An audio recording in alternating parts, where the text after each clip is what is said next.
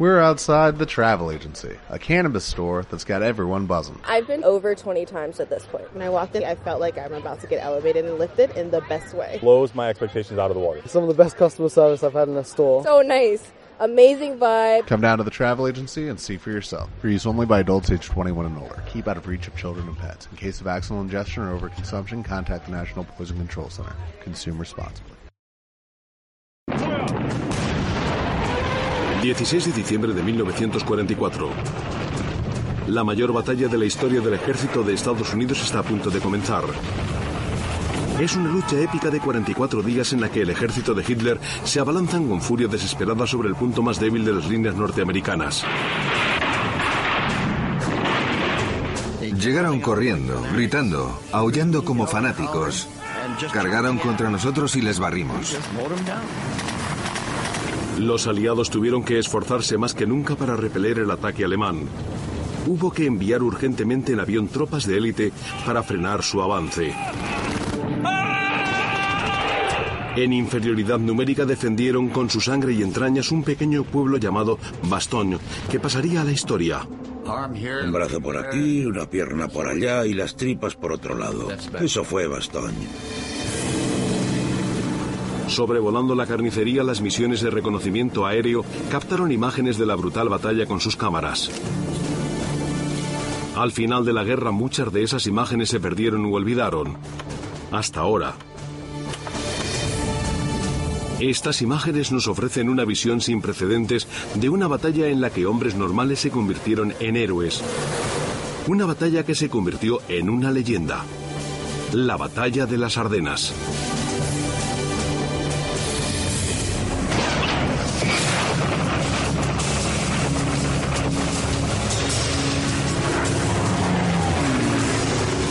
Grandes batallas. Ardenas. 16 de diciembre de 1944, cinco y media de la mañana. Las tropas norteamericanas se atinan en madrigueras heladas cercanas a la frontera belga. El silencio del bosque se ve interrumpido por una tormenta de explosiones. Te bombardeaban con artillería y las bombas llegaban silbando muy fuerte. Daban mucho miedo. Chocaban contra un árbol y las ramas salían volando. Alcanzaron a algunos compañeros. Una de las bombas nos cubrió con un centímetro de tierra. Pero nos reímos porque habíamos sobrevivido. Lo único que pensábamos era preguntarle a Dios si íbamos a salir vivos. No fue más que una funesta advertencia de la ola de terror que iba a azotar al ejército norteamericano cuando los alemanes prepararon un ataque sorpresa que pensaron que daría un giro al resultado de la guerra en Europa. Todo se hizo en completo silencio.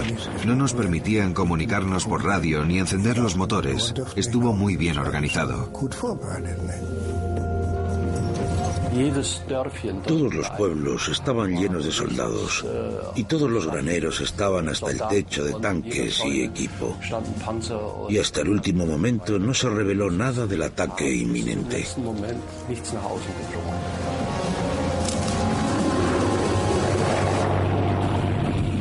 Durante toda la campaña europea los aviones de reconocimiento sacaron miles de fotos aéreas de los campos de batalla.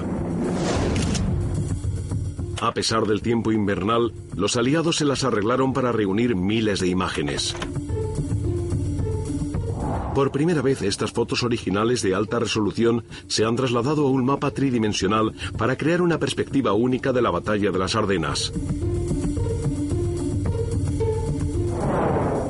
El ataque alemán se produjo en las Ardenas, una región muy boscosa de la frontera entre Alemania, el este de Bélgica y el norte de Luxemburgo. Aunque parezca mentira, los expertos en reconocimiento aéreo aliados no lograron ver que el enemigo estaba reuniendo en secreto más de 20 divisiones de hombres y máquinas. Fue un gran fallo de la inteligencia aliada que sus soldados en tierra pronto pagarían con sangre. En el norte, el sexto ejército de Panzer tenía que avanzar hacia el río Mes y tenía que cruzarlo para que la apuesta de Hitler tuviera éxito. En el centro, el quinto ejército de Panzer tenía que capturar las vitales encrucijadas de los pueblos de Senvit y Bastogne antes de avanzar hacia Bruselas. Y el séptimo ejército alemán tenía que bloquear los refuerzos que pudiesen llegar por el sur. El objetivo de Hitler era empujar a los aliados hacia el mar por Amberes, atrapar cuatro ejércitos completos y separar en dos la alianza angloamericana.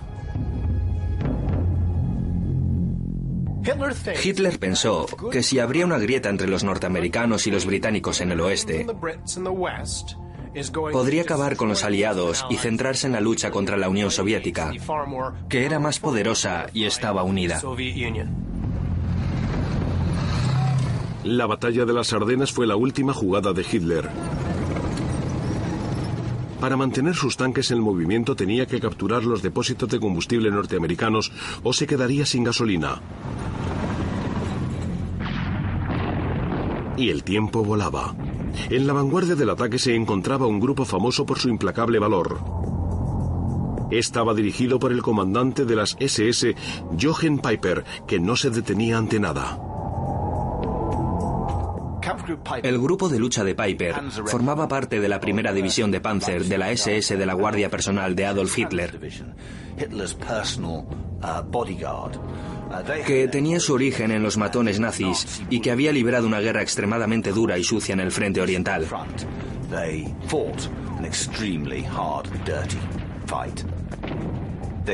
Y habían trasladado esa actitud al oeste.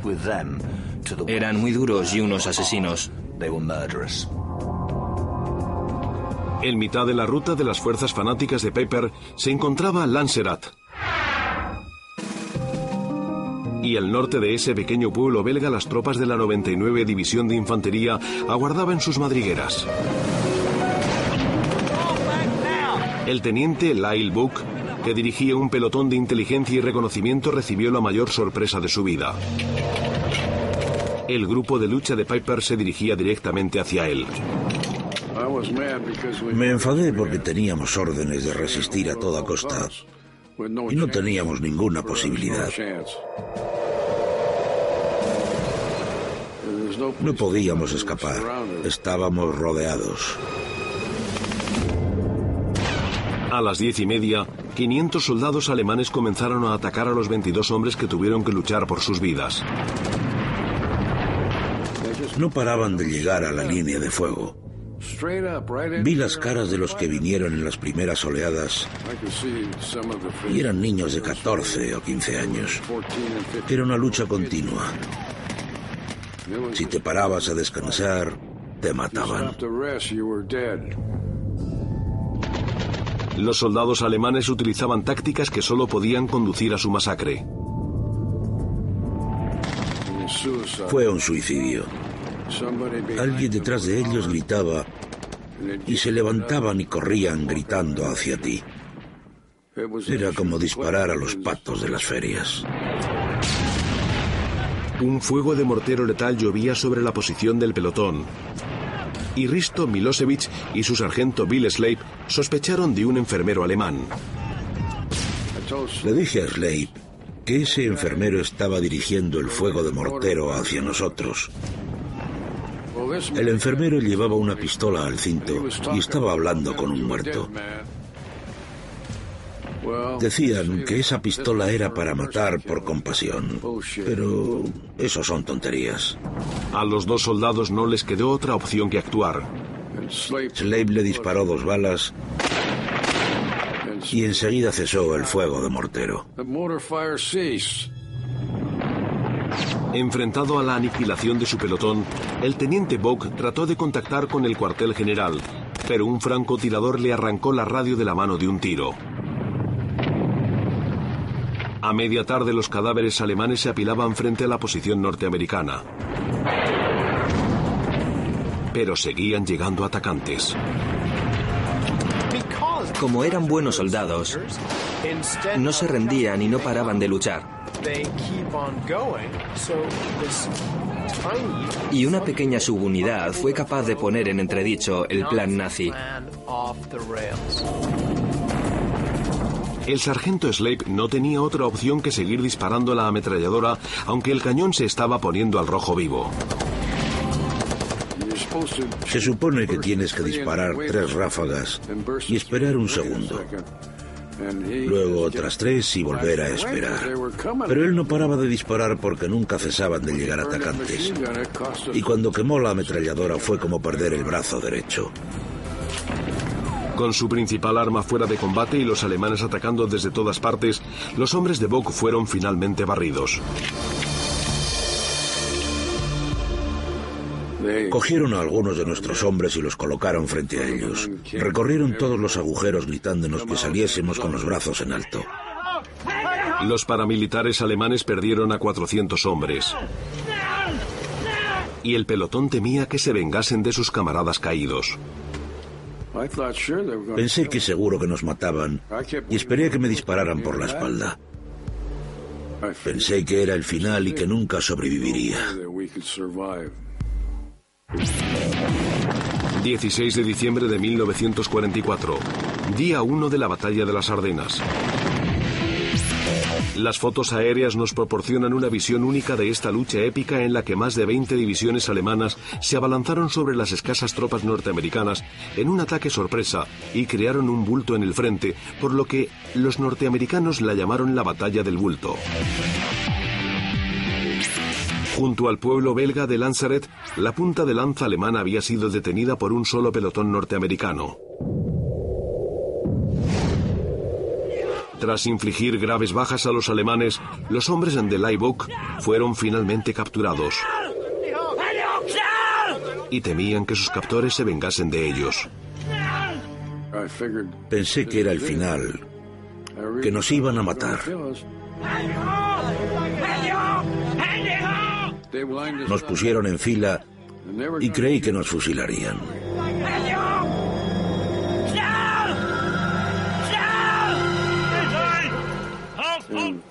De repente llegó un oficial alemán corriendo por el campo y blandiendo su pistola que los detuvo.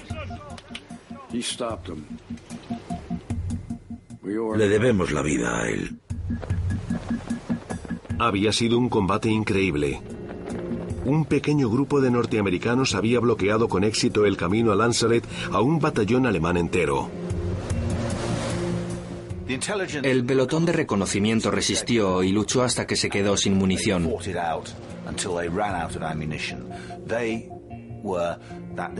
Fueron como las piedrecitas que se meten en una máquina bien engrasada, que la averían y entorpecen su rendimiento. Al principio no nos creyeron cuando dijimos que venía todo el ejército alemán, pero luego descubrieron que era cierto. A pesar de la feroz resistencia de las pequeñas unidades estadounidenses, los tres ejércitos alemanes practicaron agujeros de hasta casi 12 metros de profundidad en el escasamente defendido frente. En su cuartel general Hitler se mantenía al corriente de los avances del día. Más tarde diría, Todo ha cambiado en el oeste. El éxito total está ahora a nuestro alcance. En la atmósfera del Tercer Reich, los comandantes eran reacios a transmitir malas noticias. Así que Hitler tenía una imagen de color de rosa de los avances del día. Cuando en realidad las puntas de flecha del primer día iban 12 horas retrasadas. El día 2, los Panzer alemanes conquistaron un depósito de combustible norteamericano y continuaron su avance con esa gasolina. Los estadounidenses tuvieron que destruir sus propios suministros para impedir que cayeran en manos alemanas. En el norte, el avance del comandante de las SS, Jochen Piper, se había visto ralentizado por la desesperada defensa norteamericana. En un cruce cerca de la ciudad de Malmedy, la unidad alemana estaba a punto de pasar a la historia por el motivo equivocado. A las 13 horas, los hombres de Piper atacaron una columna del 285 Batallón de Observación de Artillería. Casi 150 hombres fueron capturados. Les ordenaron formar en un campo.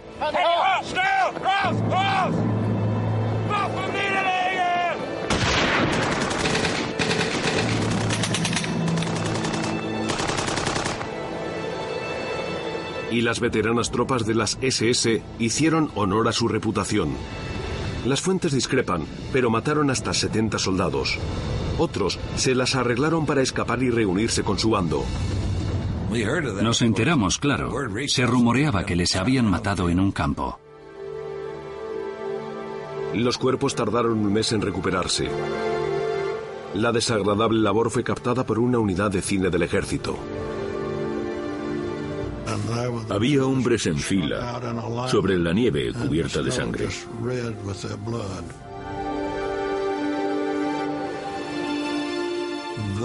Nos indignamos. Desde entonces fuimos menos buenos con ellos. Nuestra actitud cambió.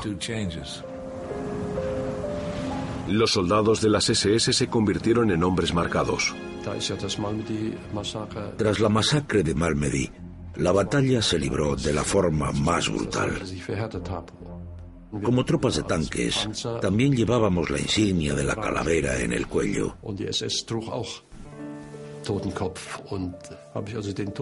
Pero yo me la arranqué para que no me confundiesen con las SS. El general Eisenhower reaccionó rápidamente al ataque alemán. En una semana envió al frente 250.000 hombres y 50.000 vehículos, incluyendo dos divisiones aéreas de tropas de élite que estaban descansando en Francia. Nadie esperaba más acción porque los alemanes se estaban retirando. Todo estaba tranquilo y creíamos que iba a ser una Navidad pacífica. Estábamos en el bar bebiendo, pasándolo bien, en busca de mujeres. Y de repente entró la policía militar y dijo que todos los miembros de la División Aérea 101 teníamos que subirnos al camión. Los águilas aulladoras de la División Aérea 101 fueron enviados a defender un pueblo clave en el desenlace de la batalla, Bastogne. La División Aérea 82 fue despachada al norte, a Vermont, con la orden de bloquear el avance del grupo de lucha de Piper, que se acercaba al pueblo de Trois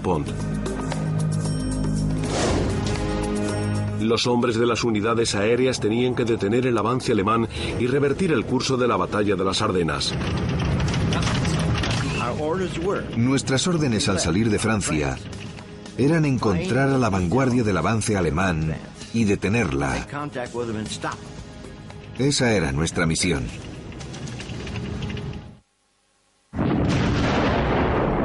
...19 de diciembre de 1944... ...día 4 de la batalla de las Ardenas... ...la última gran ofensiva de Hitler en Europa... ...ha arrasado el frente aliado... Entre el caos y la carnicería, dos divisiones aéreas de élite son enviadas apresuradamente al frente. Les impactó encontrarse con parte del ejército norteamericano en plena huida. Se batían en retirada abandonando sus rifles y todo su equipo. Ellos se retiraban y nosotros queríamos avanzar. Fue un completo fiasco. Les gritábamos que iban en la dirección equivocada. Pero ellos nos miraban muy serios y nos decían que los equivocados éramos nosotros. A lo largo del frente del ejército estadounidense se había visto superado por el gigante blindado alemán. Nunca nos imaginamos que Alemania pudiera no ganar la guerra. Ahora volvíamos a avanzar hacia el oeste tras habernos retirado dolorosamente. Y nos subió muchísimo la moral.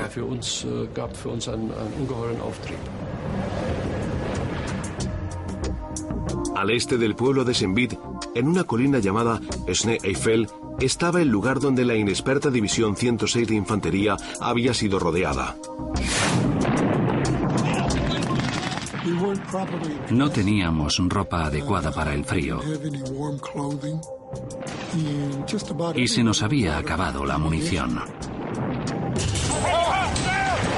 Esas tropas novatas impidieron el avance alemán durante tres días, pero no pudieron resistir más.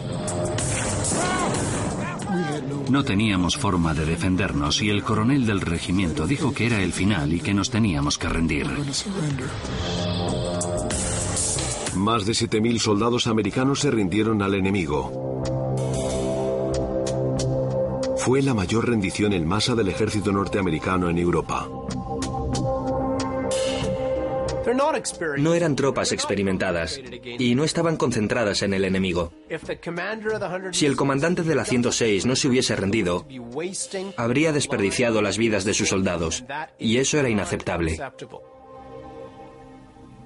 En el sector norte de las Ardenas, más allá del pueblo de Trois la 82 División Aérea descabezó el avance alemán hacia el río Meuse.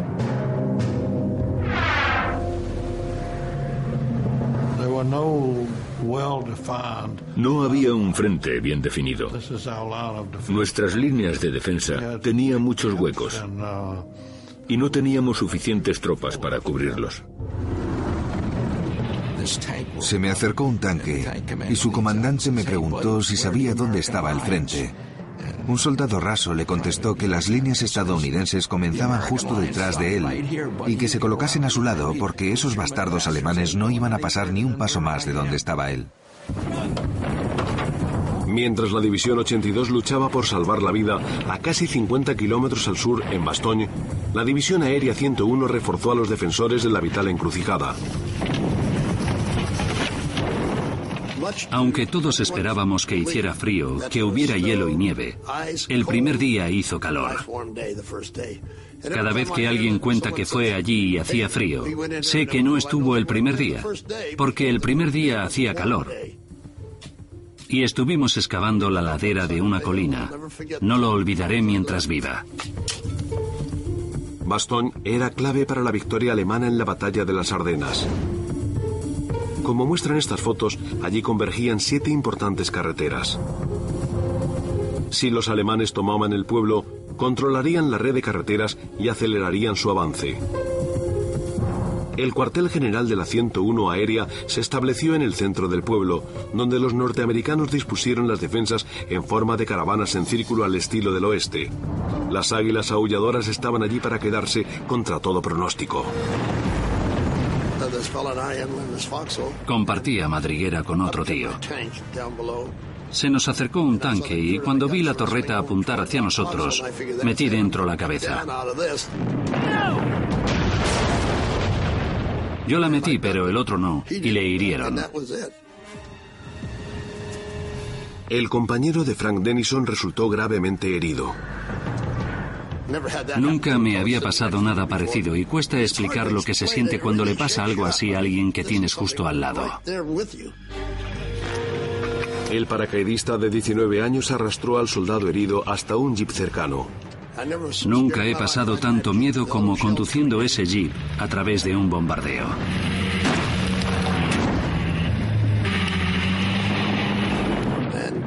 Le llevé al primer puesto de socorro y todavía respiraba. Siempre te sientes mal, pero piensas que mejor él que tú. Las bajas eran elevadas y los enfermeros se veían obligados a trabajar las 24 horas. El quinto día de batalla, una intensa nevada se vio seguida por una lluvia de bombas alemanas sobre las posiciones norteamericanas en el pueblo. Apuntaban muy bien y nos dispararon todas las bombas que quedaban en Alemania. Ser blanco de la artillería en Bastogne era sobrecogedor. La reacción normal de cualquier hombre es tirarse al suelo para sobrevivir.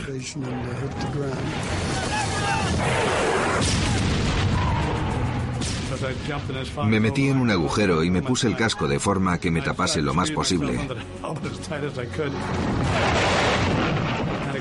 Oía cómo herían a mis hombres, que llamaban a sus madres.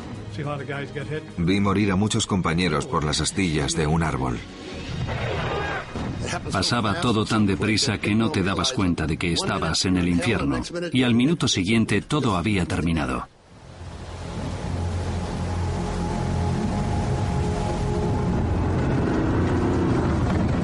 El quinto día de batalla los alemanes cortaron la última línea de suministro de Bastogne. Los defensores norteamericanos estaban completamente rodeados. Sin suministros ni apoyo aéreo, estaban solos. Y lo que tenían se les estaba acabando rápido. Las posibilidades de sobrevivir al asedio eran muy escasas. Pero no se trataba de hombres ordinarios. Los paracaidistas estábamos entrenados para estar siempre rodeados. Por eso no temíamos los asedios. Para eso nos habían entrenado. Los alemanes lanzaron ocho divisiones contra Bastogne. Los camaradas asediados no podían retirarse y rendirse no era una opción.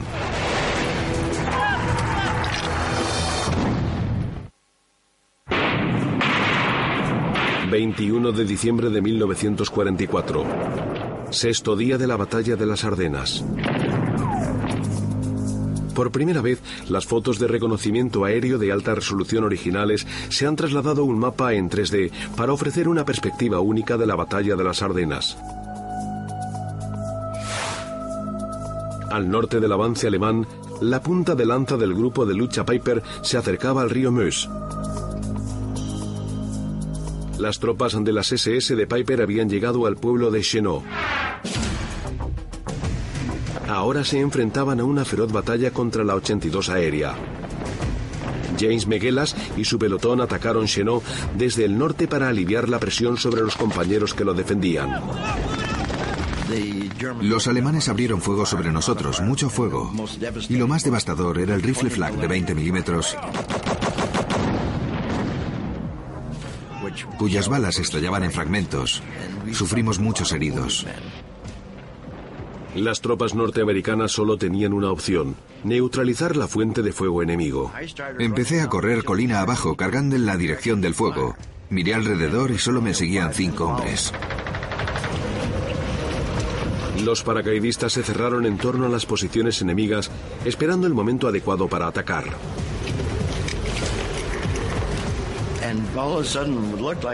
De repente, un equipo de artillería de ocho hombres salió de la carretera y se puso al alcance de nuestras pequeñas armas. Ahí delante estaba el enemigo, nuestra presa, y di la orden de dispararles simultáneamente.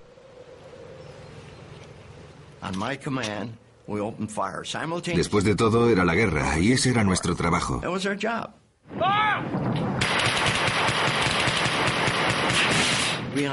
Descargamos sobre esos ocho artilleros que tenían el cañón bien enterrado y cayeron todos dentro del agujero como si hubieran excavado su propia tumba. Alertados por el ataque estadounidense, los alemanes se abrieron y los paracaidistas tuvieron que escapar a toda prisa. La metralla arrancaba las ramas de los árboles y corríamos lo más pegado al suelo que podíamos. Pero uno de mis hombres recibió un disparo en la pierna y no podía moverse, así que le recogí porque era el jefe de la patrulla y era responsable de él. Maguelas y su pelotón se retiraron a toda prisa y consiguieron reunirse con la 82 aérea, que seguía luchando por Chenot. Al anochecer tomaron el pueblo.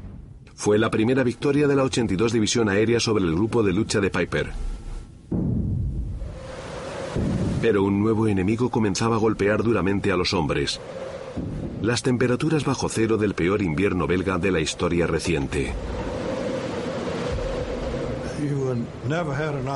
Nunca podías entrar en calor. Te pasabas en la nieve las 24 horas, los 7 días de la semana. La humedad se metía dentro de las zorreras que se quedaban cubiertas de hielo. Y hacía tanto frío que parecía que estabas dentro de una nevera. En esas condiciones tan horribles, la congelación, las infecciones de los pies y la neumonía se cobraban muchas víctimas entre las filas. Nunca pasé tanto frío en mi vida. Fue brutal. El mal tiempo también perjudicó a la cadena de suministro porque los aviones no podían despegar. Los defensores norteamericanos estaban desesperados. Esperábamos comida y municiones, las dos cosas que más necesitábamos. No nos traían comida ni municiones. Pensé que se habían olvidado de nosotros. No nos afeitábamos. Estábamos sucios y las condiciones eran tan malas que parecíamos animales. Los bosques y campos que rodeaban el pueblo se convirtieron en un sangriento campo de batalla, un infierno para los soldados. Había un brazo por allí, una pierna por allá y las tripas por otro lado. Y se podía oler también. A veces lo atravesabas corriendo y caías justo entre ello. Así fue Bastogne. El suelo estaba lleno de metralla.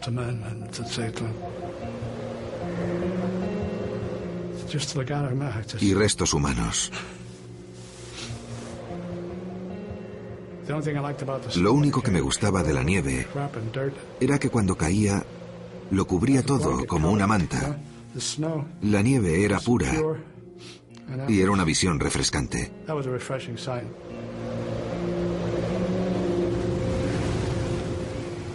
Acababas insensibilizándote y te sentabas en un cadáver a comerte tu ración. No sé si es bueno o malo. Solo sé que así es la supervivencia. 22 de diciembre, tres días antes de Navidad.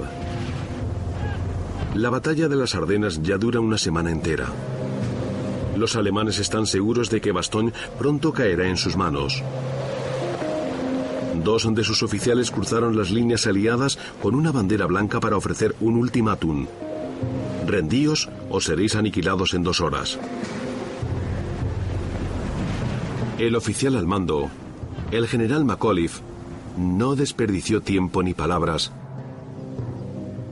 en su famosa respuesta. Tonterías. Todos recibimos una nota en la que simplemente decía, tonterías.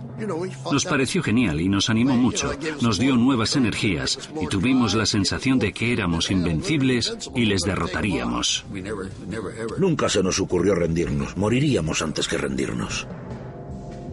Esa noche, Fritz Engelberg, que formaba parte de las tropas alemanas que asediaban Bastogne, escribió a sus padres. Bastogne está rodeado. Hoy hemos enviado unos mensajeros, pero han declinado nuestra oferta de rendición. Esta noche lo bombardearemos hasta someterlo y mañana lo tomaremos.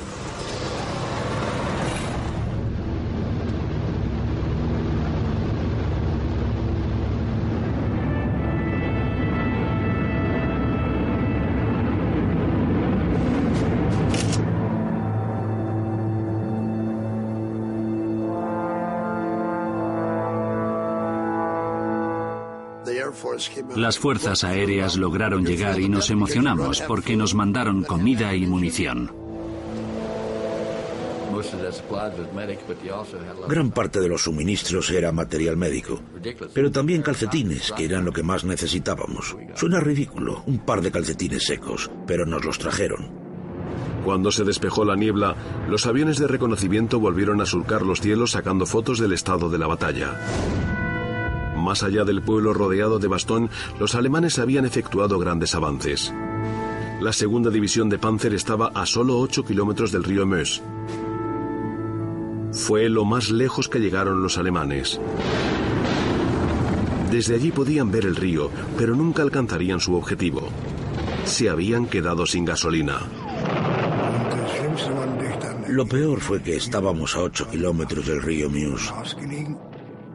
Pero se rumoreaba entre nosotros que estábamos sin gasolina y que se había acabado todo. Sin combustible teníamos que destruir nuestros tanques nuevos. Navidad de 1944. El día más sagrado del año quedó grabado para siempre en la memoria de los hombres que derramaron su sangre en las Ardenas.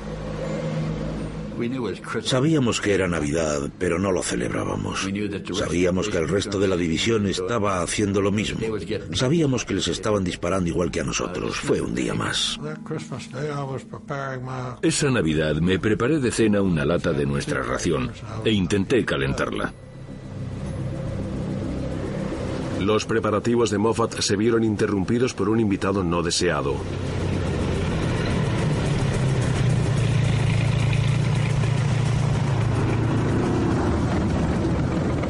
Tanque Tiger pasó a pocos centímetros de su posición. El conductor del tanque iba mirando en línea recta y yo me quedé totalmente inmóvil, puedo asegurárselo. Era un tanque impresionante con un arma espectacular, el cañón de 88 milímetros. Si me hubiera visto hoy no estaría aquí. La batalla era una lucha constante, codo con codo. Se formó un vínculo inquebrantable entre los hombres que defendían el frente. ¿Qué me empujaba a seguir? Mis amigos, mis compañeros. Estábamos unidos como un solo hombre, eso era lo más importante, formábamos un grupo. Ese espíritu indomable cambiaría el curso del asedio de Bastogne y afectaría el resultado de la batalla de las Ardenas.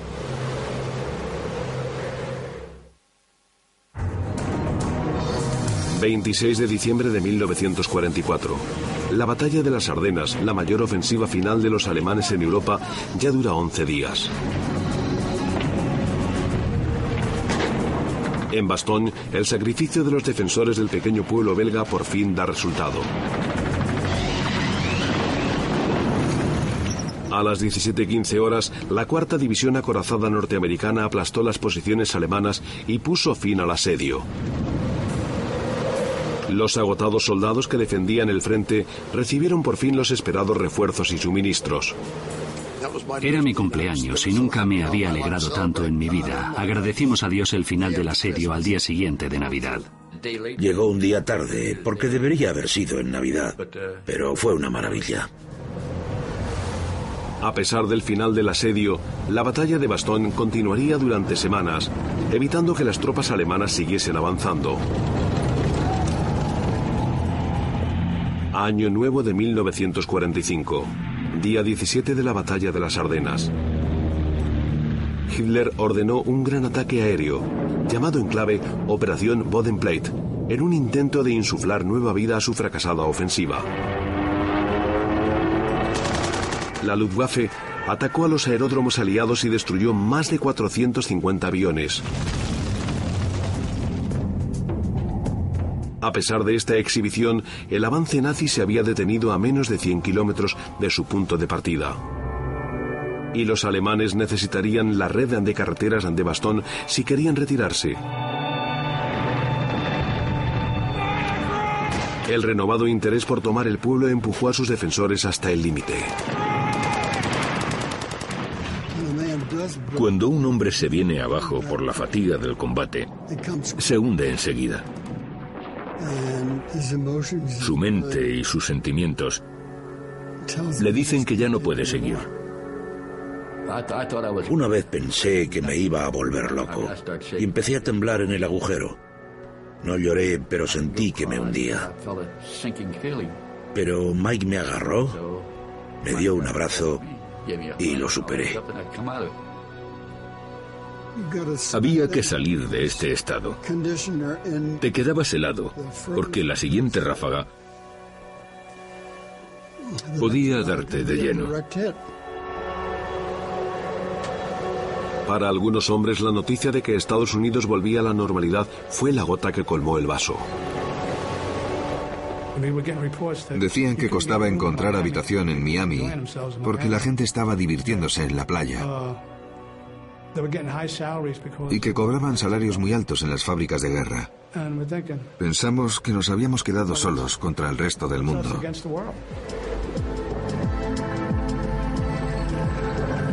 Durante 19 días el ejército norteamericano había sufrido el grueso del ataque alemán. Lo había parado, había resistido y ahora iba a contraatacar. Los defensores reaprovisionados de Bastón expulsaron lentamente a los alemanes de las aldeas vecinas.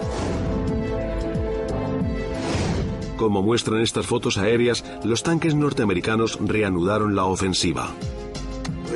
Entonces, los alemanes empezaron a huir. Ya no eran ellos los que nos perseguían a nosotros, sino al revés. El ejército alemán registró elevadas bajas. Estábamos diezmados y desmoralizados y solo queríamos salir de allí. La retirada fue un infierno. Cruzamos bosques congelados a 20 grados bajo cero. Y no sabíamos a dónde ir. Estábamos aterrados. Hitler insistió en no retirarse de las Ardenas y ordenó al ejército defender todo el terreno conquistado. Tras más de tres semanas de combate, el agujero que habían abierto los nazis en el frente había remitido casi a su estado inicial. Pero en la pequeña aldea de Herresbach, un contingente alemán de 500 soldados se negaba a ceder el terreno. Llegaban corriendo, gritando y aullando como fanáticos. Yo veía sus siluetas recortadas y les disparaba. Cuando las fuerzas alemanas empezaron a declinar, los nazis se vieron obligados a tomar medidas extremas. De repente, vi aparecer un tanque con un artillero en la torreta disparando con una ametralladora. James Magelas neutralizó el tanque con una bomba pegajosa, una carga altamente explosiva cubierta de grasa de eje. Le di en un lateral del mecanismo de cadenas y el artillero se metió en la torreta, que quedó abierta. Así que me subí encima y tiré una granada dentro. Maguelas y su unidad habían pasado el punto de no retorno y se internaron en el nido de avispas enemigo. Estaban por todas partes. Les disparábamos, cundía el pánico y nos los cepillábamos a todos. Tras una noche de feroz combate, ganaron la batalla de Herresbach. Las pérdidas alemanas fueron escalofriantes. Esa noche maté 28 alemanes. Matamos 180 y cogimos 200 prisioneros. Y no perdimos ni un solo hombre. En todo el frente aliado, las líneas alemanas en las Ardenas estaban siendo aplastadas. El 28 de enero de 1945 marcó el final de la batalla de las Ardenas, 44 días de muerte y destrucción. El sueño de Hitler de avanzar por el oeste de Europa había culminado en una derrota catastrófica. En la batalla de las Ardenas, Hitler gastó una gran cantidad de recursos que luego no pudo reemplazar. Lo que implicó que poco después, cuando los soviéticos se lanzaron sobre Berlín, los alemanes no tenían con qué hacerles frente. La defensa de Bastón personificó el espíritu de desafío aliado. El general Eisenhower condecoró a la unidad que la defendió. Y más tarde diría, El magnífico coraje, la riqueza de recursos y la determinación implacable de esta fuerza gallarda mantiene la más alta tradición de nuestro ejército. Estoy orgulloso de todos ellos y de mí mismo, aunque solo fuera una pequeña pieza en la maquinaria. Por todo el infierno que pasamos, por el frío, eran unos hombres fantásticos. De los 600.000 soldados norteamericanos que intervinieron en la batalla de las Ardenas, 20.000 murieron, 20.000 fueron capturados y 40.000 resultaron heridos. Las bajas alemanas superaron a las estadounidenses. El recuerdo de aquellos que no volvieron nunca se borrará. Ahora tengo 80 años y vi hombres heridos y muertos a mi lado que eran como hermanos. Me costó mucho encajarlo. Pero ahora, cuando vuelvo la vista atrás, los considero como mis hijos. La base del ejército es la sangre, y eso fue lo que nos unió. Sacó lo mejor de nosotros, la devoción al deber, la lealtad a la causa, la resistencia del espíritu humano, el arriesgar la vida por tu compañero y luchar juntos, Sacó a relucir las mejores cualidades de la humanidad en las condiciones más difíciles. Los hombres corrientes que defendieron el frente en las Ardenas cumplieron con su papel en la extraordinaria batalla. El espíritu de desafío de esa generación de hombres prevaleció y configuró la historia. Nunca serán olvidados.